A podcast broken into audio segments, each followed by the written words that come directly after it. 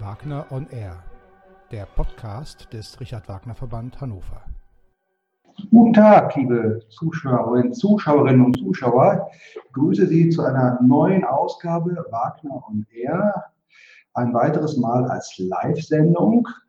Ich freue mich besonders äh, auf meinen Gast heute, einen ja, kann man wohl so sagen, einen international erfahrenen, international beliebten Opernstar, ein Hamburger, der aber seit einiger Zeit zu Hause in der Schweiz, in Basel ist. Und da begrüße ich ihn jetzt. Herzlich willkommen, Daniel Behle. Hallo. Hallo. Ich freue mich, vielen Dank, dass Sie sich die Zeit nehmen für dieses Gespräch. Bevor wir anfangen, eine kurze Bemerkung ähm, noch zum, zum äh, Ablauf. Sie haben natürlich als Zuschauer über Facebook die Möglichkeit, äh, an Herrn Behle Fragen zu stellen. Das können Sie gerne schon während des Interviews machen. Wir würden, wie wir es bei den letzten Malen auch gemacht haben, äh, kurz vor Ende des Gesprächs denn äh, den offiziellen Teil sozusagen beenden und uns dann Ihren Fragen zuwenden. Also wundern Sie sich bitte nicht, wenn Sie zwischendurch eine Frage stellen, dass wir nicht darauf eingehen. Das machen wir denn ganz konzentriert am Ende. Ja, äh, vor ein paar Jahren, als ich diesen Podcast noch relativ neu äh, gemacht oder neu hatte, äh, habe ich hier in Hannover in der Oper live und direkt mit ihrer Mutter gesprochen, die äh, nach vielen Jahren einmal wieder hier in Hannover äh, zu Gast war. Es war damals die äh, Uraufführung Lot von Giorgio Battistelli. Ihre Mutter war ja 15 Jahre fest oder gehörte 15 Jahre fest zum Ensemble der Oper hier in Hannover. Sie sind in Hamburg äh, aufgewachsen. Ihr Vater war äh, Orchestermusiker äh, im NDR Symphonieorchester, aber ihre Mutter hatte natürlich in, der, in ihrer Hannover-Zeit äh, viel zu tun in Hannover und sicherlich sind sie ja auch äh, als wesentlich jüngerer Mann, als Kind äh, das ein oder andere Mal mit in Hannover gewesen. Deswegen würde ich Sie ganz gerne zum Einstieg fragen, weil wir hier in Hannover sind. Äh, was verbinden Sie mit Hannover? Welche Erinnerungen haben Sie an die Zeit, als Ihre Mutter hier regelmäßig und ja, als ein großer Publikumsliebling im Laufe der Jahre auf der Bühne stand? Ähm, ja, natürlich hat das meine Kindheit ja geprägt. Wir waren ja dann immer am Hin- und Herpendeln.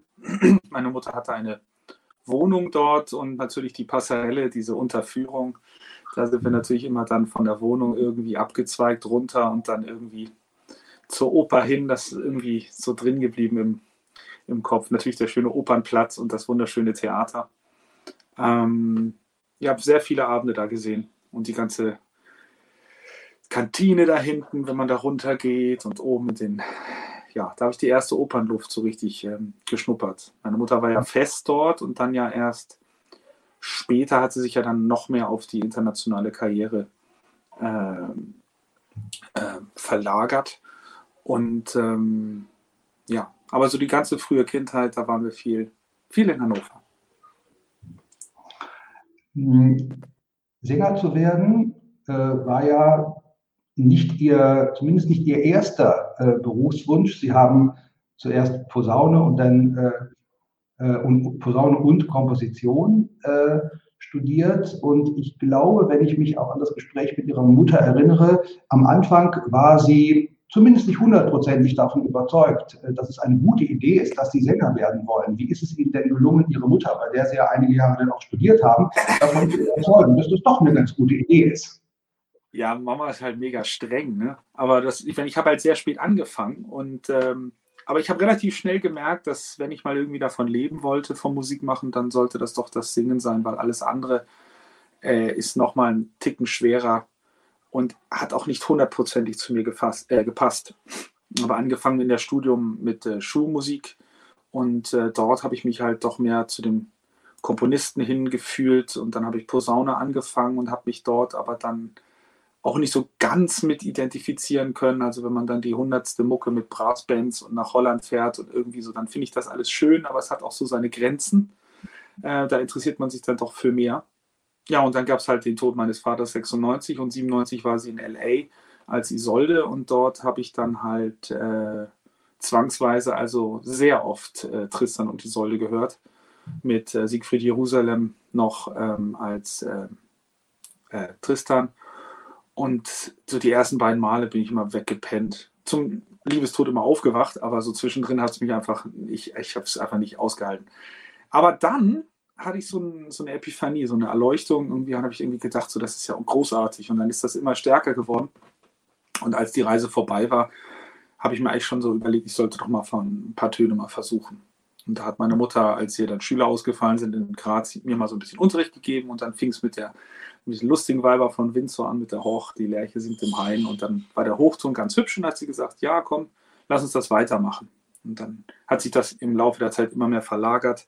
Posaune wurde immer mehr zum Störfaktor und der Gesang äh, hat immer mehr Platz eingenommen. Nun sind Sie zwischen äh, ausgesprochen erfolgreich, nicht nur als Opernsänger, als Liedsänger äh, im Konzertantenbereich, äh, sind seit zehn Jahren, wenn ich das richtig im Kopf habe, jetzt auch äh, freischaffend nach einigen Jahren Festengagements an verschiedenen Theatern. Ähm, da Sie äh, von Ihrer eher einschläfernden ersten Erfahrung mit Tristan und Isolde gerade erzählt haben, ähm, kann ich wohl fast davon ausgehen, dass äh, als Sie denn doch beschlossen haben, Sänger zu werden, dass der Wunsch, dass es sich in Richtung Richard Wagner entwickelt, was es ja gerade in letzter Zeit auch sehr deutlich getan hat, dass der Wunsch vielleicht nicht so äh, an erster Stelle stand? Oder hätten Sie sich doch schon, als Sie sich entschlossen haben, Sänger zu werden, vorstellen können, dass äh, Sie irgendwann einmal, wie Ende 2019 ja in Dortmund äh, passiert, in der Titelpartie vom äh, Lohengrin auf der Bühne stehen? Ja, ich meine, die Hoffnung stirbt zuletzt und man muss schon seine Ziele verfolgen. Also wenn wir keine Ziele haben, dann überleben wir auch diese Pandemie nicht. Äh, also wir, ähm, ich habe mir schon vorgenommen, irgendwie zu denken, ja, wäre doch klasse, wenn ich das mal schaffen würde, so ein Tristan zu singen. Was alles damit zusammenhängt, ist natürlich, das muss man erstmal lernen. Und ähm, die Sätze meiner Mutter halt, dass äh, man Wagner wirklich am Ende macht und nicht am Beginn und erstmal alles andere äh, da sein muss, das ähm, lernt man dann mit der Zeit. Und das Vertrauen muss man auch hegen, man muss wahnsinnig viel Geduld haben, sich nicht hetzen, auch wissen, wem man zuhört, wem man nicht zuhört, ähm, welche Tipps man äh, nehmen sollte und welche man nicht nehmen sollte. Ähm, es gibt ja so viel wunderschöne Musik und ich finde, man muss sich ja nicht gleich auf den Zuckerguss stürzen. Also es gibt bezeichne jetzt nicht die andere Musik nicht als, als Zuckerguss, sie hat einfach andere Schwerpunkte. Äh, Wagner ist sicherlich der emotional herausforderndste Schwerpunkt. Also stimmlich natürlich äh, durch die Macht des Kollapate oder die Macht der Masse und den, ähm, diesen, diesen Hintergrund, den der Wagner halt wollte, dieses, dieses, auch diese, diese festen Zügel, die er setzt in der Musik, weil er es genau so haben möchte, die Freiheit äh, gibt er dir jedenfalls nicht äh, zu machen, was du willst. Und äh, die vertikale Ausrichtung der Melodieführung, die halt zu einer, zum, zum Boxen animiert und äh, die Linie zu entdecken, das ist die große Arbeit, äh, italienisch zu bleiben, wie bei den frühen Wagnern. Und äh, deswegen, man kann das nicht ganz vergleichen, ein Lohengrin mit einem Tristan. Da ist beim Lohengrin wirklich sehr, der, vom Italienischen her, die, die, die Linie da es hat also eine, eine, eine, Atmung in der, in der Phrasierung. Natürlich hat es seine schweren Stellen und das Schwerste ist sicherlich zweiter Aktende, wenn du so irgendwie Stunde 20 rumgesessen bist und musst dann gegen den Chor gehen.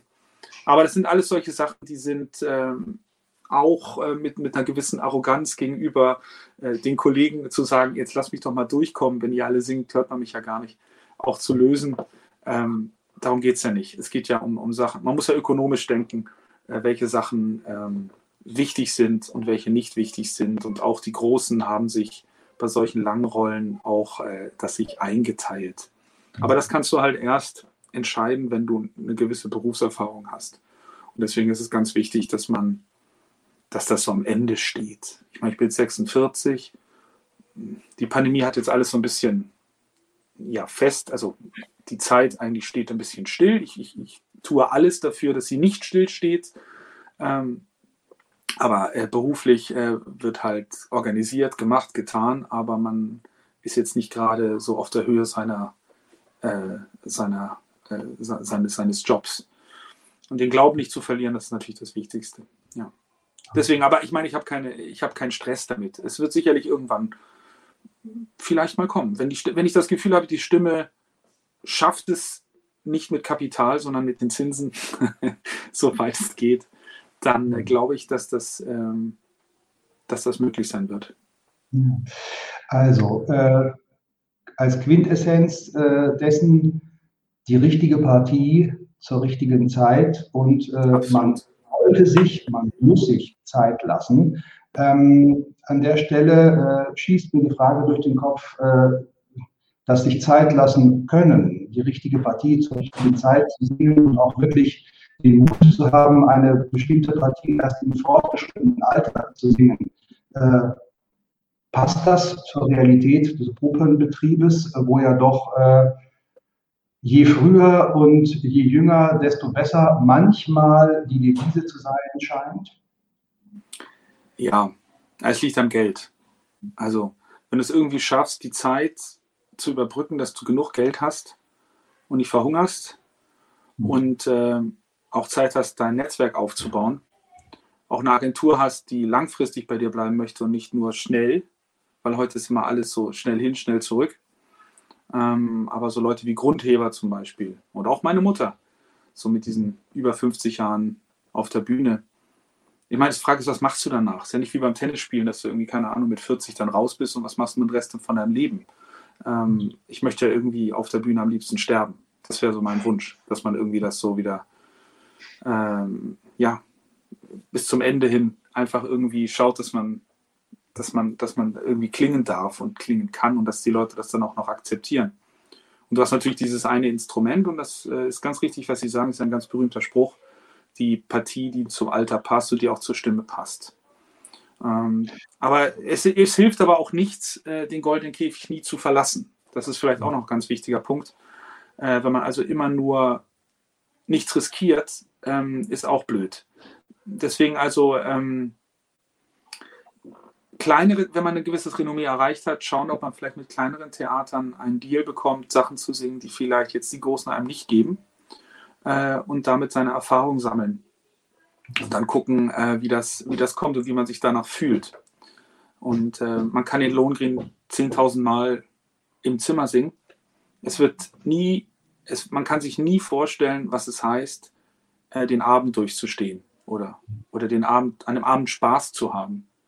Und wenn ich eine Partie singe und am Abend halt wirklich Freude habe, und das war beim Lohengrin der Fall, ähm, dann weiß ich, dass das aber auch richtig ist und, und auch, dass danach, keine Ahnung, ich auch noch Lieder singen kann. Dann weiß ich auch, ich habe nicht gedrückt. Und, und wenn das reicht, wenn die Farbe reicht, wenn es also nicht, nicht zu weiß klingt oder zu dünn oder zu in die Nase gepresst, weil man Angst hat, man müsste irgendwie durchschneiden.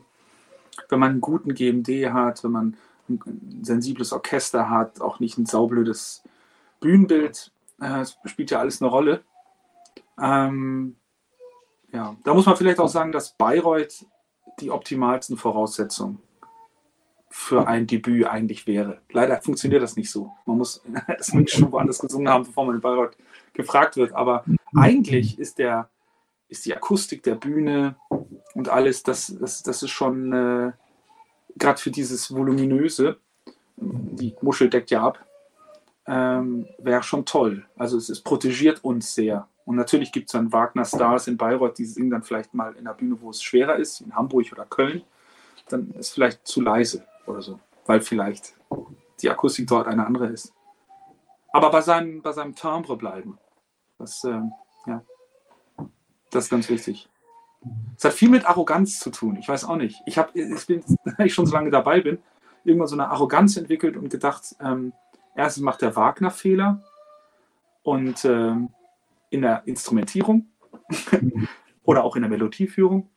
Und ähm, ich muss als Sänger jetzt das nicht schlucken, sondern sagen, okay, die Stelle ist schwer geschrieben, äh, nicht optimal. Ähm, dann ist das so. Das, das hilft wirklich sehr, sehr stark. Was sicherlich ja auch eine Hilfe ist, äh, ich greife jetzt langsam ein Stichwort auf, was Sie gerade schon gesagt haben, äh, was sicherlich auch eine Hilfe ist, um die Stimme möglichst lange für solche Partien auch ja, flexibel zu halten, ist äh, nicht zu einseitig sein Repertoire auszurichten. Äh, wer äh, sich genau anschaut, was sie bislang äh, gemacht haben, vor allem welche CDs sie aufgenommen haben, der fällt äh, automatisch darüber, dass das Lied äh, in ihrem bisherigen Sängerleben eine ganz große, wichtige Rolle spielt. Gerade vor einiger Zeit ist ihre letzte CD un-erhört herausgekommen, wo sie äh, relativ selten zu hörendes Repertoire äh, von Richard Strauss eingespielt haben. Welche Rolle äh, spielt das Liedrepertoire äh, für Sie und warum äh, sagen Sie, ist es äh, vielleicht für jeden Sänger oder wäre es für jeden Sänger ganz wichtig, ganz essentiell, sich auch diesem Repertoire immer wieder zuzuwenden? Ja, also für Richard Strauss ist ja ein spezieller Fall. Seine Lieder werden ja live selten gesungen, weil sie halt sackschwer sind. Es sind eigentlich kleine Fingerübungen für seine Opernarien. Und wenn Sie jetzt das letzte Strauß-Album erwähnen, dieser ganze orientalische Zyklus ist eigentlich ähm, ein Matteo in Arabella oder ein Bacchus. Ähm, das ist gar nicht so weit entfernt. Das ist unglaublich anspruchsvoll und, und, und langgezogenes, ähm, langgezogenes äh, Repertoire von, von der Linie her. Und ich finde, du hast halt beim Lied die Möglichkeit, dich mit einem auseinanderzusetzen, nämlich dem Pianisten, um etwas zu entwickeln und vielleicht nicht mit dem ganzen Orchester und, und alle, die drumherum Druck machen. Und wo vielleicht das Thema Power äh, kein großes Thema ist. Beim Lied brauchst du keine Power. Das ist auch ein Missverständnis. Du brauchst beim Lied nie Kraft und nie ähm, äh, Druck, weil du ja, weil du ja ähm, äh, weil du ja eh nur mit dem Klavier beisammen bist. Das heißt also, du musst beim, ähm, beim Lied kannst du dich auf Farbe äh, stützen. Das heißt, je farbiger ein Vortrag ist, desto interessanter ist er. Ähm, auch wenn du aufnimmst, deswegen nehme ich so gerne auf, weil gerade für Mikrofonaufnahmen ähm, ist Lautstärke völlig irrelevant, weil das macht der Tonmeister aber Farbe ist relevant. Wenn du, wenn du, wenn du, wenn du uniform singst und, und keine Farbigkeit und schlecht phrasierst, dann hört man das natürlich sofort, weil, ähm, weil alles andere, was vielleicht dir auf der Bühne einen Mehrwert verschafft, ähm, gerade im Wagner-Fach ja oft so das Problem, dass du halt sowieso gedoppelt wirst von einem Instrument und dann singst du halt schön raus, die Phrasierung macht das Instrument und du schaust, dass du irgendwie die, die Farbe des, des Klanges, des Squilo über die Rampe kriegst. Aber das ist natürlich nicht so mein, äh, mein Ziel. Das war auch nie das, das Ziel übrigens meiner Mutter. Die hat durchaus bei ihren Walküren dann auch mal in Kauf genommen, dass sie zu leise war, aber dafür hat sie die Phrasierung durchgezogen. Ähm, dafür braucht man diese Arroganz, diese, dieses sich nicht treten zu lassen, zu sagen, das ist meine Stimmfarbe und so bleibe ich durch. Für mich ist die Klemperer Wunderlich-Aufnahme mit äh, Lied von der Erde halt so ein, so ein Vorbild, weil ich noch Leute kenne, die drin waren und meinten, der Wunderlich wäre sehr leise gewesen, weil natürlich dieses Lied von der Erde von Mahler völlig überinstrumentiert ist, mit den 84 Startglocken übertrieben. Ähm, äh, aber er hat sich nicht pushen lassen, er hat es in seiner Farbe gesungen und deswegen haben wir jetzt auf der Aufnahme äh, die schönste, das schönste Lied von der Erde, was wir auf Aufnahme kennen. Ähm, da hat er einfach, weil er sich so sicher war seiner Technik und seiner Farbe, einfach nichts nicht treten lassen und nicht pushen lassen. Er hat es einfach ähm, so gesungen, wie er der Meinung war, dass es ihm gut tut. Und das ist ganz, ganz wichtig. Und das ist, wird natürlich immer schwieriger bei, bei umfangreichen, äh, großen, lauten, äh, lauten Sachen. Ja. ja. Sie haben äh, bei Ihren oder verknüpfen äh, auf einigen auch Ihrer Lied-CDs nicht nur Ihre Leidenschaft für das Lied, sondern ihre andere äh, große Leidenschaft, nämlich zu komponieren, zu arrangieren. Äh, als ein Beispiel äh, die Winterreise, die sie nicht im Original mit Klavier, sondern in einer eigenen Bearbeitung für Klavier-Trio aufgenommen haben. Die Winterreise, ja sicherlich der klassische Liedzyklus schlechthin. ein, ja, ein, ein ich sagen, ein, ein, der, der, mit der, einer der Gipfel äh, des Liedrepertoires. Ähm, warum haben Sie sich entschlossen, äh, diesen Zyklus für Klaviertrio zu bearbeiten und welche Aspekte in diesem äh, Stück möchten Sie äh, oder wollten Sie mit Ihrer Bearbeitung vielleicht nochmal ganz besonders äh, heraus, herausholen? Ja, da kann ich nur ganz oberflächlich drauf eingehen, sonst würde das zu lange dauern. Aber ich habe mir sehr viele Gedanken. Es gibt ja wahnsinnig viele Winterreisenaufnahmen und jeder Sänger hat ja seinen eigenen Katechismus, wie das so sein muss. Und, und jeder lässt sich da auch nicht reinreden. Und ich habe meinen eigenen entwickelt. Und meine Grundidee war vielleicht nicht eine neue, aber vielleicht noch nie so konsequent durchgezogene Idee, dass ich selber der Leiermann bin. Die ich am logischsten finde von allem. Weil alle machen Riesenabhandlungen darüber, warum das so und so ist und warum jedes Lied im Schnee feststeckt und warum die Geschichte nicht weitergeht, warum es nicht eine sukzessive Handlung ist, wie bei der, bei der Müllerin zum Beispiel. Die vergleiche ich immer ganz gerne als Geschichte. Ähm, grundsätzliche Unterschiede halt die, dass genau wie bei der Dichterliebe der Schmerz schon verarbeitet ist und der einzige Zyklus, den ich jetzt da soweit kenne, ist halt die Müllerin, wo er es in dem Moment erlebt und deswegen auch sich das Leben nimmt. Man nimmt sich ja nicht mehr das Leben, wenn man es schon verarbeitet hat, dann ist der Schmerz halt nicht mehr so verteermäßig, sondern äh, eher schon äh, ist ein anderer Typ, äh, der Winterreisende. Und äh, als Retrospektive das ganze Ding zu sehen, dass er sozusagen immer, weil das tun wir als Menschen, wenn wir einen Fehler machen, dann kauen wir immer wieder, kratzen wir immer wieder an der Wunde, bis wir an den Kern der Geschichte kommen. Und das finde ich so ein toller Gedanke, den ich ähm, in der Trio-Bearbeitung auch ähm, noch verstärkt durch ein Zwiegespräch zum, zum, also meine Schattenprotagonisten, die Streicher, es ist ja kein Arrangement geworden, sondern eine Bearbeitung, dass sozusagen die Effekte, die wir uns gegenseitig liefern, eigentlich das widerspiegeln, was bei mir im Kopf abgeht, macht es dann deutlicher, was ich möchte. Und zwar auch dieser Bruch, dass zum Beispiel bei 23 der Zyklus endet und der Leiermann halt der Status quo ist, das, was er jetzt äh, halt ist, nämlich alleine zurückgelassen auf dem See und keiner redet mehr mit ihm. Und die letzte Phrase spielt es noch einmal, die Leier zu meinen Liedern, das sagt er halt zu sich selber.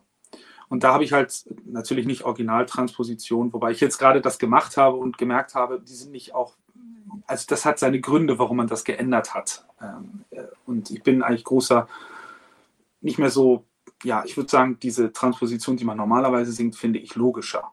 Und mhm. aufgrund dessen hat sich dann auch für mich so eine, so eine Parallele der, der Odyssee ergeben, weil das letzte halt AE-Quinte Leiermann halt schön als Dominante zum D-Moll des ersten Stückes gelten kann. Und deswegen habe ich auch in diesem Zyklus dann äh, die Quinte vorangestellt, äh, um einzuleiten, um zu zeigen, das ist jetzt schon mal gerade geklungen.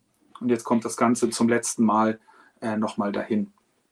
Auch in der Müllerin endet ja im vorletzten Lied äh, das Leben des Müllers, bevor er tot ist. Und das letzte Lied ist ja der, der Bach. Deswegen finde ich das äußerst sinnvoll, wenn man das vergleicht. Auch hier bei den Nebensonnen, wenn er sagt, zwei Sonnen sind untergegangen, also die Augen der Liebsten, dann soll die dritte doch auch untergehen. Also sterben, äh, was er aber nicht tut, weil er ein anderer Typ ist. Er wird halt alt und vergrämt sich, weil er halt Fehler gemacht hat in seiner, in seiner Vergangenheit das ist so diese eine Ebene, die ich äh, natürlich äh, dadurch, dass dann Streicher aufhören zu spielen, ähm, am Ende von den Nebensonnen und im letzten Stück das Klavier nicht mehr spielt, sondern nur noch das tiefe Kontra A zupft als, als, als Orgelpunkt und der Rest nur noch in den Streichern passiert. Sozusagen der, der Klavierzyklus ist äh, fertig und es ist nur noch das Eisige. Und das hat so gut gepasst, dass ich mir einfach gedacht habe, das ist ein, ein großer Mehrwert, ähm, diesen, äh, diese Klaviertrio-Bearbeitung, weil sie das Original eigentlich als Rückgrat lässt, aber mit den Streichern halt eine subtile homöopathische einen Mehrwert schafft, den ich halt bei der Zenner-Bearbeitung nicht gefunden habe. Die fand ich einfach nur laut. und ich finde, das ist ja das, was drinnen stattfindet. Also nicht die Veräußerung, was interessiert mich der Winter und was interessiert mich der Wind. Mich interessiert ja was beim Müller also nicht beim Müller, beim Reisenden, was bei ihm innen drin vorgeht. Ja. Nun, da kann man lange drüber reden. Aber das, das, war, das war eine tolle Zeit. Also ja 13 aufgenommen und da wirklich lange äh, dran gesessen. Und das hat auch so ein bisschen was ausgelöst, weil ähm, das so erfolgreich war. Wir haben eine Doppel-CD gemacht. Äh, auch die normale habe ich dann aufgenommen. Der, der rein marketingtechnische Gesichtspunkt war natürlich auch der, dass es 200 Aufnahmen davon gibt und ich wollte halt auch mal einen Mehrwert schaffen, warum man jetzt auch noch eine Aufnahme bringt einen natürlich dann auch ganz äh, automatisch nochmal mehr in Konkurrenz mit den anderen. Ja, aber das ist so ein bisschen, also wie gesagt, die Winterreise ist ja nicht schwer zum Singen. Sie ist sehr mittellagig geschrieben, das heißt, es kann Bariton singen, es kann Tenor singen, es kann eigentlich jeder singen, wenn man sich ein bisschen mit Gesang auskennt. Und Und vor allen Dingen ist sie so unglaublich gut komponiert, so ein unglaublich tolles Werk, dass du sie eigentlich auch husten kannst. Solange der Leiermann kommt, sind die Leute eh zufrieden. Also ähm, das ist ganz, ganz, äh, ganz speziell bei diesem Zyklus. Er ist, er ist wirklich, ähm, wirklich äh, das ökonomischste, was man sich vorstellen kann. Man singt und, und wenn man die Stimmung trifft, gar nicht mal gut gesungen, man trifft die Stimmung, dann sind die Leute sowas von ergriffen, weil die Musik einen nicht loslässt. Das, deswegen ist sie auch so erfolgreich. Sehr, sehr. Ähm, also ich kenne kein Stück, was so, so eine Wirkung hat. Ja. Die Winterreise in ihrer Version ist eine Bearbeitung, aber Sie haben natürlich als Komponist bislang nicht nur Bearbeitungen äh, gemacht, sondern auch eine ganze Reihe äh, neuer eigener Stücke komponiert für unterschiedlichste Besetzungen. Und äh, die viele Zeit, die Sie ja, bedingt durch die Pandemie in letzter Zeit hatten, haben Sie genutzt, um äh, ein großes Werk, nämlich Ihre erste Operette, zu vollenden die den Titel hat Hopfen und Malz. Ähm, ja. Und wenn ich es richtig verstanden habe, geht es in dieser Operette um das Biertrinken. Ist das so? Ja, es geht ums Biertrinken. Ich habe mir am Anfang ein bisschen überlegt, also ich wollte immer ein Bühnenwerk schreiben und ich hatte mich mit Alan Claude Sulzer zusammengetan, ein Schweizer äh, Schriftsteller, äh, einfach um, um, um einen Austausch zu haben, dass man, man braucht den Austausch, den kreativen Austausch. Und ähm, ja, eigentlich e-, etwas gesucht, was, was ein bisschen universell ist, weil Operette leidet natürlich heutzutage daran, dass es halt eine Zeitgen also zeitbezogene Satire oft ist und die Problematik oft heute nicht mehr nachvollziehbar ist und deswegen natürlich dann auch der Witz verloren geht, weil es halt angestaubt wirkt, weil man sich halt mit bestimmten Sachen heute, der Humor ist ein anderer. Humor ändert sich alle, keine Ahnung, zehn Jahre und äh, dann lacht man über die Sachen, die Otto damals erzählt hat, heute nicht mehr. Aber damals sind die Leute vom Stuhl gefallen. Das muss man einfach aus der Zeit sehen. Und so ist es bei der Operette auch. Wenn das 100 Jahre alt ist äh, oder länger, dann haben wir nur noch die Musik, aber vielleicht eine Geschichte, die uns nicht mehr so richtig anficht. Und Bühnenstücke funktionieren nur über Emotionen.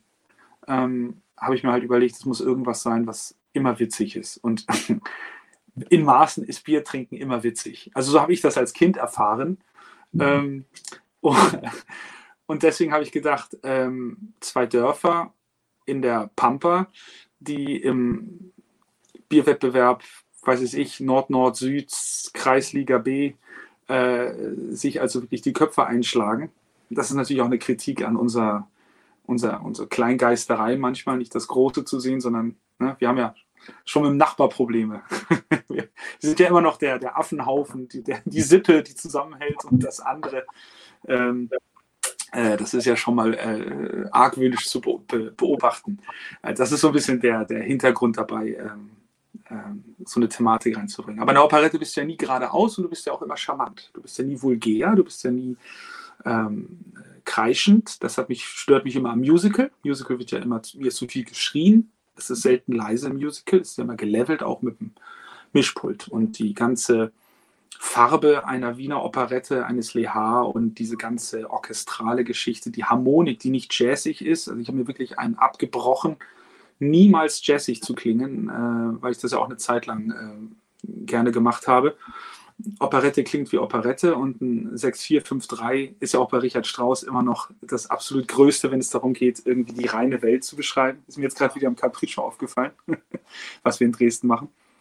Ähm, und das ist ganz schön, Melodien zu entwerfen und Emotionen zu entwerfen, die in diesem, in diesem leichten Operettenstil sind und vielleicht äh, aufgrund dessen eine Geschichte zu erzählen, die vieles auf die Schippe nimmt, aber hoffentlich dann beim Ende hin ähm, eine, einen Mehrwert äh, an die Leute bringt, dass sie nicht äh, hohl, also äh, zugemüllt rausgehen, sondern dass sie etwas mitnehmen nach Hause. Deswegen haben wir sehr viel Zeit damit verwendet, eine, äh, die ganzen Figuren zu unterfüttern und ihnen eine, eine Transparenz zu geben, weil auch Ellen als Schriftsteller hasst Stereotypen und er möchte halt, dass die einen Anfang haben und ein Ende, dass die alle Personen wo beginnen und wo enden. Und da ich acht Protagonisten habe, hat das irgendwie jetzt doch dazu geführt, dass ich ein zweieinhalbstündiges, äh, zweiaktiges Werk da jetzt schreiben musste, damit die Geschichte zu Ende erzählt wird. Jetzt bin ich gerade dabei, es wieder etwas zu kürzen, damit das Ganze mehr, mehr Schwung kriegt, aber das, so ist das halt. Ähm, ja, und ansonsten ist es, äh, ja, wie gesagt, zwei Dörfer haben einen Bierwettbewerb und die einen äh, haben halt äh, Problem damit, dass der Horst Flens immer gewinnt und äh, Letty Macbeth, so ein bisschen, die Letty und der, und der Max Fisch, äh, die, äh, ihr erscheinen halt des Nachts vier Geister Bayern, die sagen, ihr Mann wird der größte Bierbrauer der Welt. So nach ne? Shakespeare. Und äh, dann gehen sie halt zum örtlichen Mönch, der da abhockt äh, als Katholik und im Norden ja alle Protestanten sind und er würde so wahnsinnig gern mal seine Sünden kriegen von den Leuten, aber keiner kommt beichten und er ist total frustriert und äh, muss ja dann noch das Sündenregister an den Vatikan abliefern. Und äh, dann kommt Letty dazu und sagt, ja, wir schauen, dass du Sünden bekommst und dafür hilfst du uns beim Bierbrauen, weil du bist ja Mönch. Mönche können ja Bier brauen. Und dann findet er halt ein altes Rezept vom legendären fliegenden Holländer, das Voodoo-Bierrezept, das Bier aus dem Kloster Demenz, jeder mag's, keiner kennt's. und da äh, wird halt das Voodoo-Bier, das legendäre Freibier, wird in der Wolfsbucht gebraut, frei nach Freischütz. Mhm. Und das ist dann finale Akt 1. Und äh, ja, da gibt es noch eine Liebesgeschichte. Klaus und Ischias kommen von außen her. Klaus verliebt sich in Senta. Senta ist die Tochter vom Wirt. Äh, Senta ist Bernd versprochen. Bernd ist Holländer-Fan. Äh, immer orange gekleidet und äh, auch ein bisschen sonst simpel gestrickt. Will immer segeln gehen und sie hasst aber das Wasser. Ihr wird immer schlecht und sie will wandern. Und dann, äh, Klaus ist ja Wanderer und so kommen sie dann halt auch äh, im zweiten Akt zusammen wandern mit dir. Ja. Mhm. ja, und im Finale gibt es dann halt den Bierwettbewerb, den großen Bierwettbewerb, wo das Freibier dann halt einschlägt wie bei Süßkind das Parfum und alle dann da niederliegen und dann erscheint die, der Deus Ex Machina, die Mama Servicia und singt dann frei nach Lohengrin. Äh, ich bin euch gesandt aus fernem Land mit Stimmgewalt und Sinngehalt. Und dann sagt sie, trinkt wenig, aber oft und dann nicht zu viel. und dann denken alle am Ende, ja cool, dann müssen wir halt Maß halten, aber die Leute sind so doof, die denken halt an die Maß und nicht an das Maß. Und dann fangen sie alle an zu schunkeln und dann endet das Ganze und sie hat das Ziel fast erreicht. ich glaube, es war ähm, im Bayerischen Rundfunk, wo Sie vor ein paar Wochen äh, über äh, Ihr Stück gesprochen haben. Da haben Sie gesagt, äh, die Handlung einer guten Operette muss verwirrend sein. Äh, denken Sie, dass Ihnen dieser Aspekt gut gelungen ist? Ja, es ist extrem verwirrend. Aber es ist auch sinnvoll. Also der, ich, wenn man jetzt nochmal drüber geht, äh, schaut man, ob man manchmal ein bisschen übers Ziel hinausgeschossen ist. Dann wird dann ein, ein, ein kurzer Monolog geändert oder ein Dialog wird geändert, damit es klar ist, weil man dann denkt, ja, also ein bisschen muss man den Leuten schon helfen, weil man ist ja schon lange nicht mehr objektiv. Man ist ja schon völlig so drin in der Geschichte, dass einem das alles äh, Spaß macht. Aber ich halte mich so ein bisschen an diesen super 90er Jahre nackte Kanone-Filme, die ja eigentlich eine veritable Kriminalgeschichte erzählen, aber es passiert echt die ganze Zeit blöd.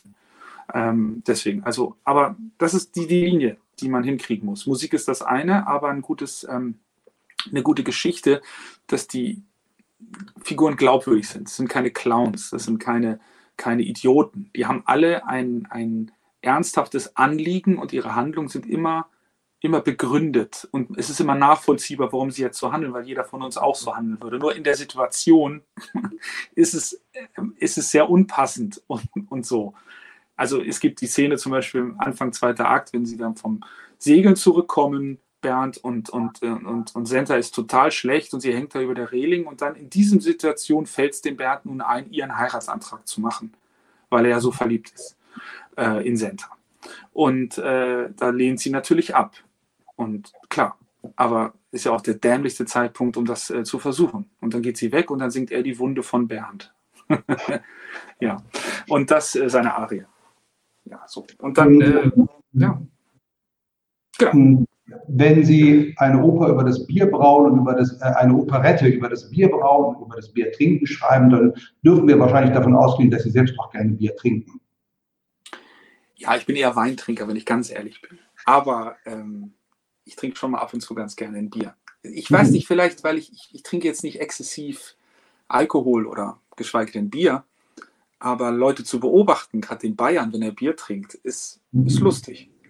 Und der Unterschied, so frei nach Stenkefeld damals, NDR 2, deutsch-bayerische Freundschaft, der Bayer, der Bier trinkt und der Norddeutsche, der Bier trinkt. Da muss man sich nur mal die Werbung von Flensbier angucken oder keine Ahnung von irgendeinem bayerischen Bier, da wird halt geschunkelt und da geht's los und, und alle jammern und der Deutsche sieht und dann so, Stille. Und deswegen, ähm, das ist lustig. Und deswegen kann man eigentlich, ähm, das Restaurant von Horst Flens heißt zum bayerischen Holländer. Da mhm. ist natürlich das, die holländische Plörre und das bayerische Bier. Da kann man ja ganze Abhandlungen drüber schreiben. Ähm, das ist witzig und da kann man viele, viele Sachen machen damit. Ja. Dann warten wir jetzt alle sehnsüchtig auf die erste Gelegenheit, Ihr Stück auch mal inszeniert auf der Bühne zu erleben und nehmen das an der Stelle als richtigen Zeitpunkt eine kleine, keine, keine Pause zu machen, aber erstmal einen kleinen Strich sozusagen zu ziehen und zu schauen, was, welche Fragen wir aus dem Kreis unserer Zuschauer bereits bekommen haben. Und wir haben eine Frage von Susanne Weisgerber. Nach ihrem tollen Datenüberroll würde ich gerne wissen, wann Sie Ihren ersten Stolzing singen. Ja, das würden wir, glaube ich, alle gerne wissen. Ja, ich auch.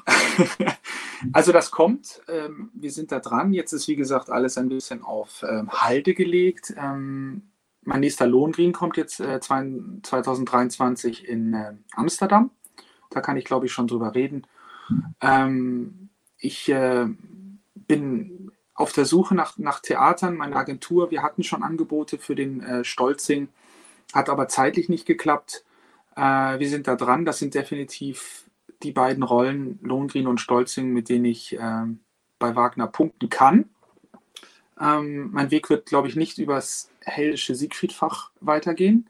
Ich mache sicherlich Loge an der Wiener Staatsoper. Ähm, das ist auch schön, aber damit endet es für mich dann auch im Ring. Ähm, aber wie gesagt, David und Stolzing, das, ähm, das muss kommen. Aber bisher habe ich leider noch keinen unterschriebenen Vertrag. ähm, bleiben wir doch kurz beim äh, Stichwort David und Bayreuth. Äh, die Bayreuther Festspiele in diesem Jahr sollen stattfinden, auch mit einer Wiederaufnahme der Meistersinger in der Inszenierung von Barry Kosky mit Ihnen als David.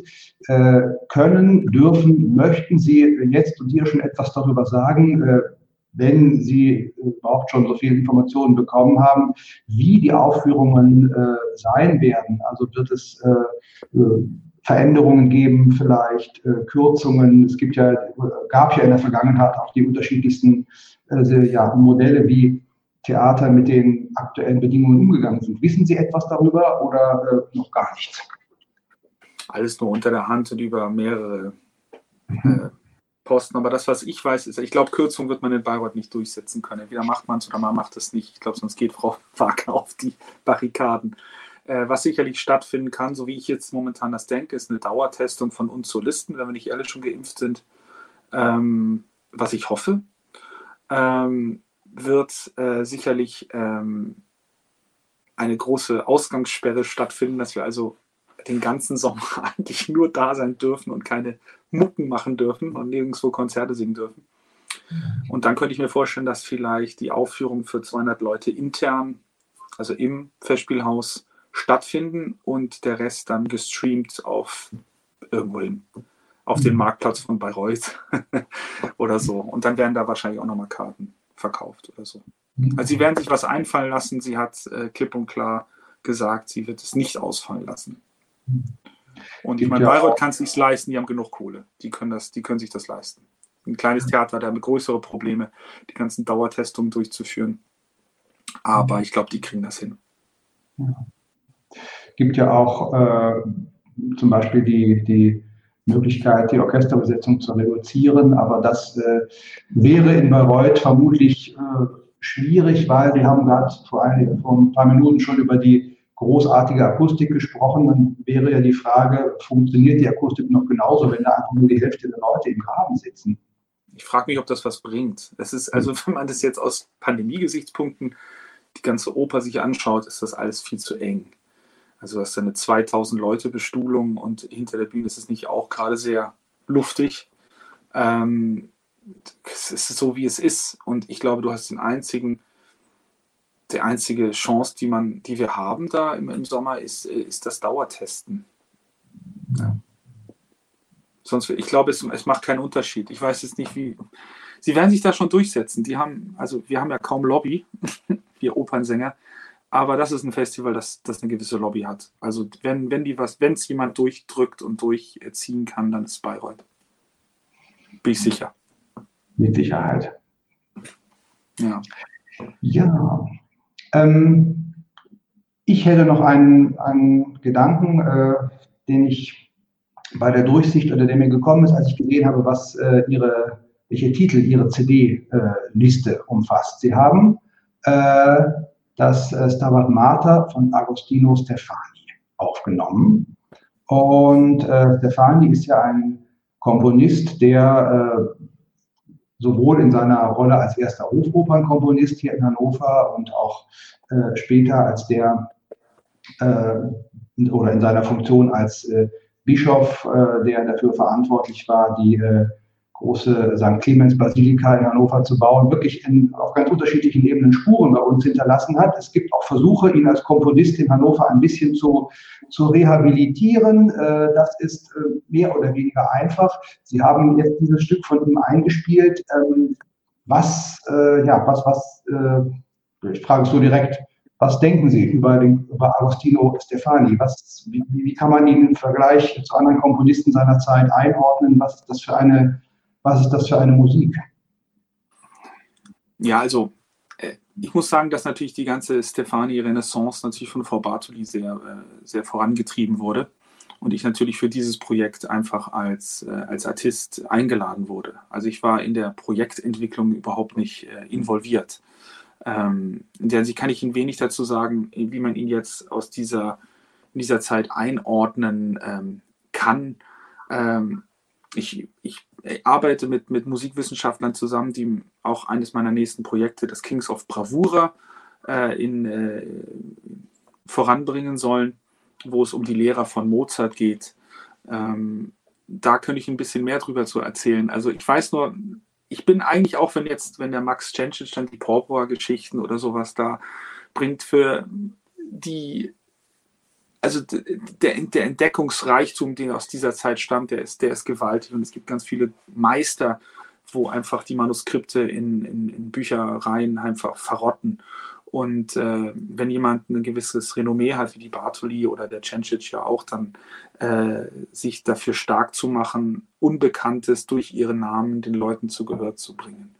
Ähm, ich bin ein bisschen überfragt jetzt, ähm, die die feinsten Unterschiede aus dieser Epoche äh, ihn, ihn aufzudrösen, warum jetzt ein Stefani einen Mehrwert hat gegenüber einem anderen Komponisten.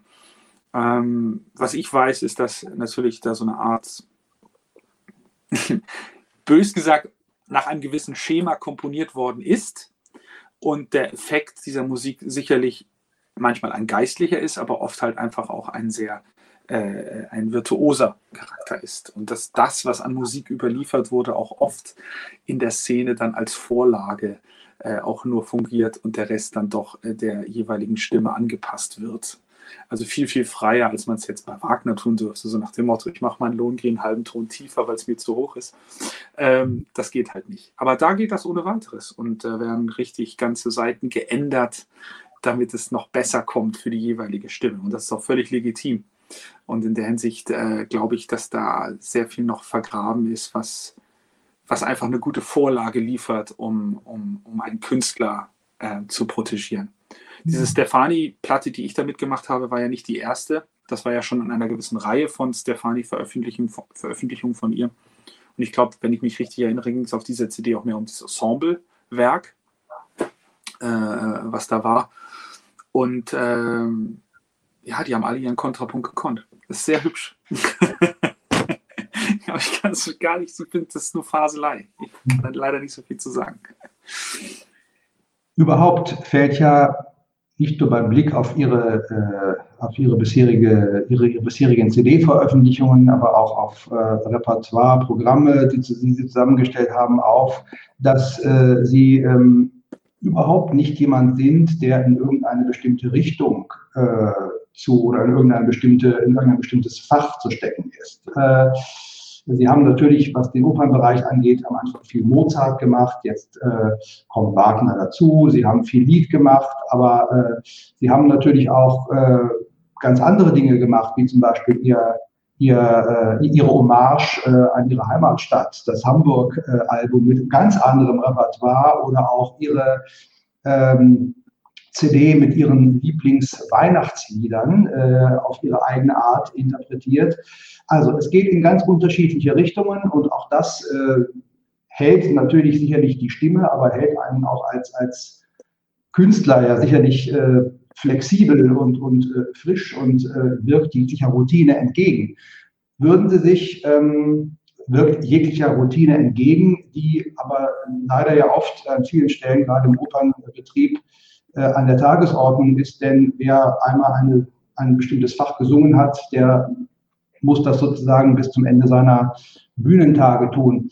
Würden Sie sich von mehr Kollegen, die sicherlich auch Lust dazu haben, äh, mehr Mut wünschen, einfach äh, trotz der, etwas ja, manchmal doch sehr begrenzten Enge des Denkens, wer das singt, singt das und nichts anderes, würden sich trotzdem von mehr Kollegen ein bisschen mehr Mut wünschen, sich auch in andere Richtungen zu öffnen, einfach wenn man Lust dazu hat? Das muss jeder für sich selbst entscheiden. Ich langweile mich einfach viel zu schnell. Mhm. Ähm, und äh, wenn man Verträge hat mit Major-Labels, ist man manchmal gezwungen, Sachen zu tun, die einem gar nicht liegen. Aber da muss man einfach sagen, machst du es der Kohle wegen oder machst du es, weil du Spaß am Musizieren hast? Und ich will ja nicht wissen, wie viele, wie viele Telefonate ich mit Sony führte, dass ich die Weihnachtsplatte so gestalten wollte, wie ich sie gestaltet habe, ähm, dass man mir da gefolgt ist bei dem Konzert und, äh, Konzept. Äh, das hat viel, ähm, viel Herzblut ähm, gebracht. Auch die Hamburg-Platte hat also so viel Gegenwind bekommen.